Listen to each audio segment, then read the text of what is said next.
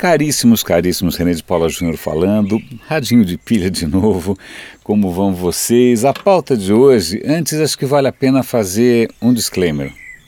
Né?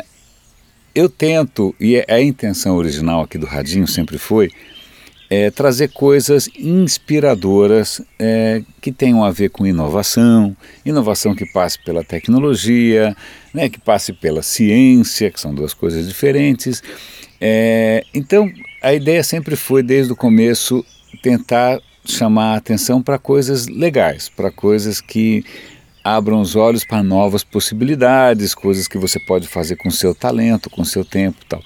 Mas é difícil ficar só nessa coisa oba-oba, ainda mais porque eu tenho uma relativa prevenção, um relativo pé atrás com a coisa mais oba-oba com relação à tecnologia. A gente, é muito comum um certo di discurso por aí que é meio messiânico, como se né, a tecnologia fosse aquilo que vai nos salvar automaticamente, que vai garantir o paraíso, né, que vai transformar todos nós em seres imortais e superpoderosos.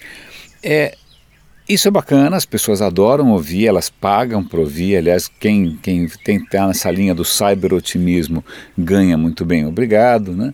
Mas eu acho que, por uma questão de responsabilidade minha, que eu, eu não posso me furtar, eu não consigo me furtar, eu acho que a gente tem que mostrar também o lado B. Né? Algumas coisas não são tão legais assim e podem representar um risco é, que a gente, né, a hora que a gente perceber, talvez seja tarde demais, talvez não seja. Então, uma delas é a questão dos hackers. E tem um certo romantismo, hackathon, hack isso, hack aquilo, hacker disso, hacker. Tem um certo romantismo nessa história, mas, por outro lado, tem coisa que não é de romântica, não tem nada. Então, é, eu vou dar link aqui para três reportagens que saíram recentemente sobre três aspectos um pouco é, perturbadores e, e preocupantes dessa questão de hack. A primeira delas é sobre o hack, é, os, os, hackers que são ligados a algum governo.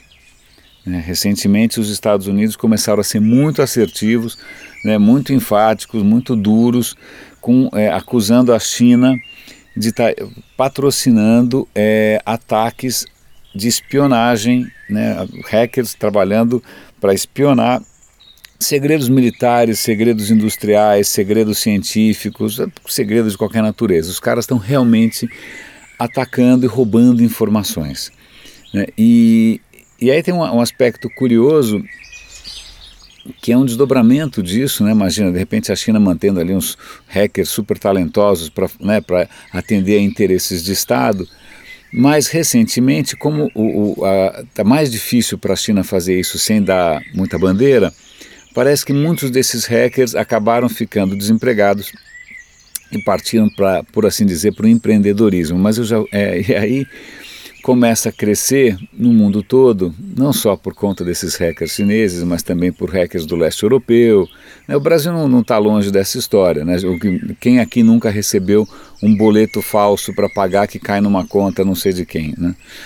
É, mas esses hackers que antes eram patrocinados pelo Estado, agora começam a virar, por assim dizer, empreendedores. Eles começam a investir em atividades mais lucrativas.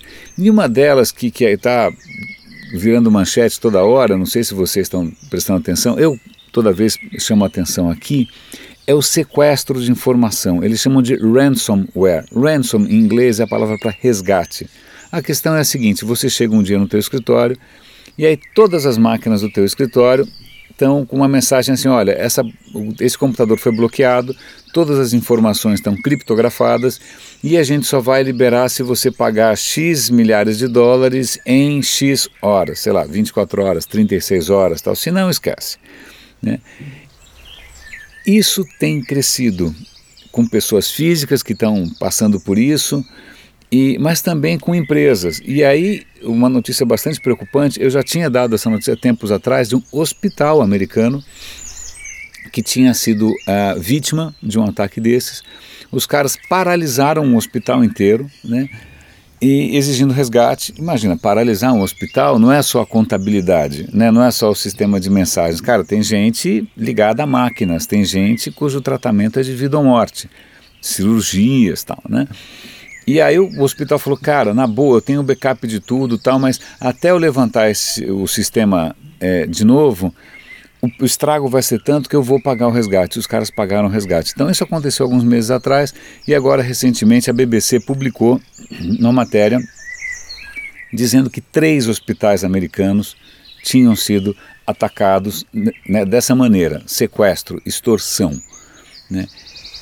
Ah, eu não sei se você fica de cabelo em pé, eu fico. Isso é sórdido, né? Você é, chantagear um hospital, tem vidas em jogo por dinheiro, né? simplesmente porque algum mané no hospital abriu um, um anexo lá que não devia abrir, ou clicou no link que não devia clicar, e aí você põe a estrutura toda em risco.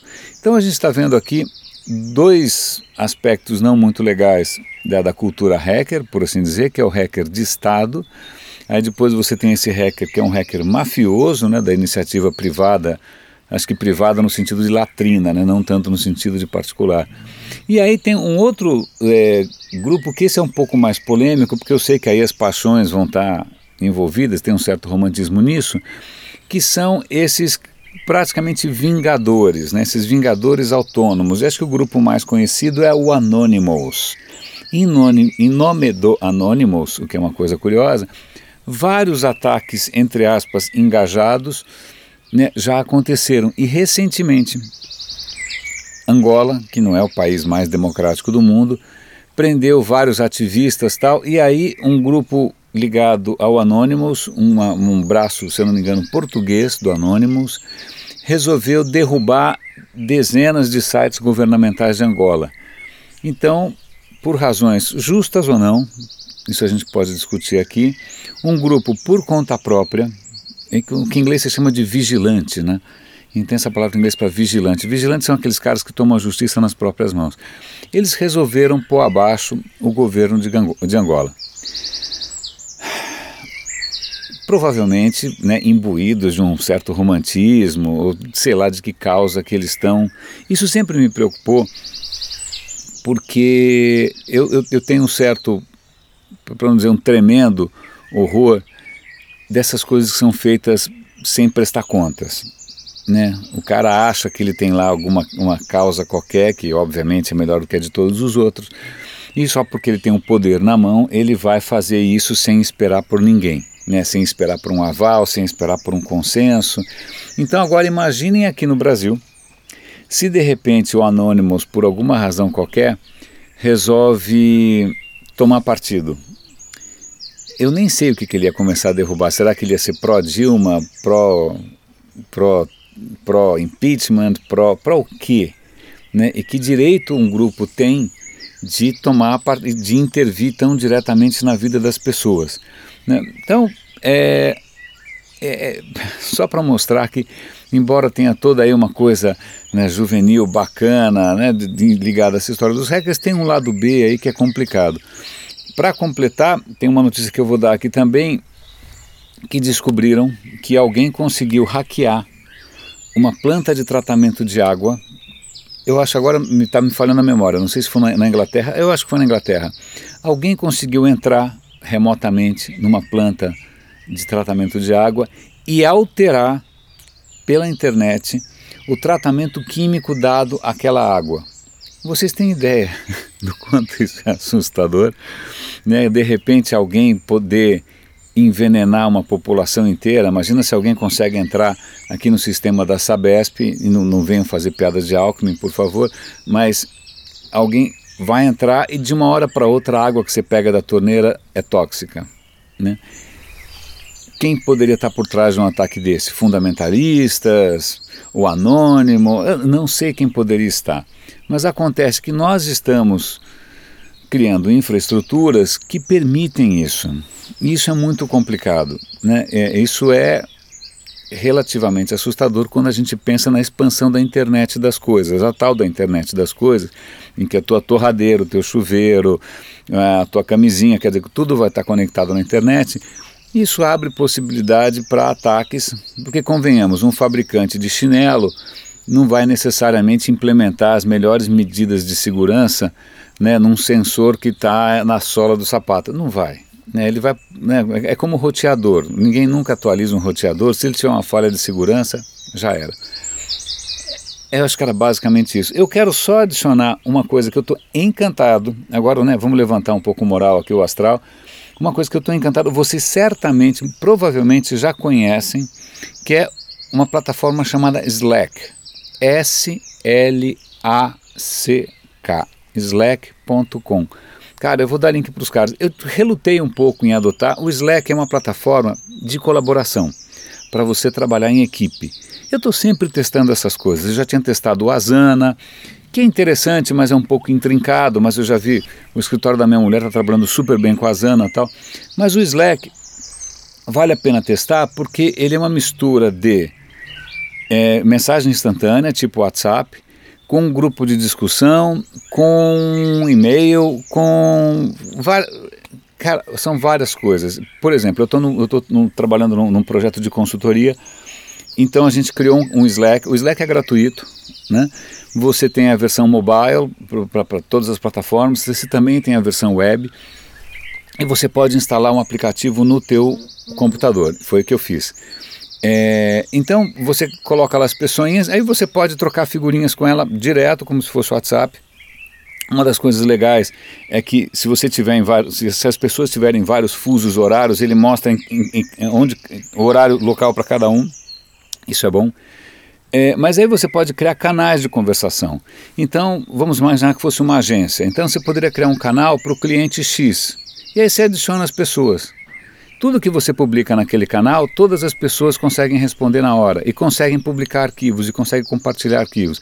Aí você pode criar um outro canal que é sobre putz, ideias bacanas que a gente viu por aí. Bom, é uma mistura de e-mail com lista, com mensagem instantânea. O que é bacana é que ele é muito flexível. Você, ele, ele não, não é complexo. Ele não precisa de um manual de instruções. Ele simplesmente é simples. E isso facilita um, usos inovadores. Então, eu estou gostando.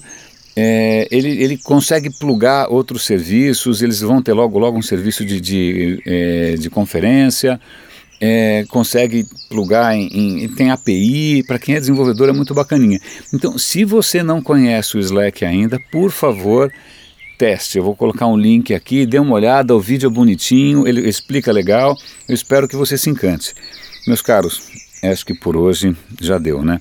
Renê de Paula Júnior falando, grande abraço aqui no, no Radinho de Pilha, olha eu confundindo, e até amanhã.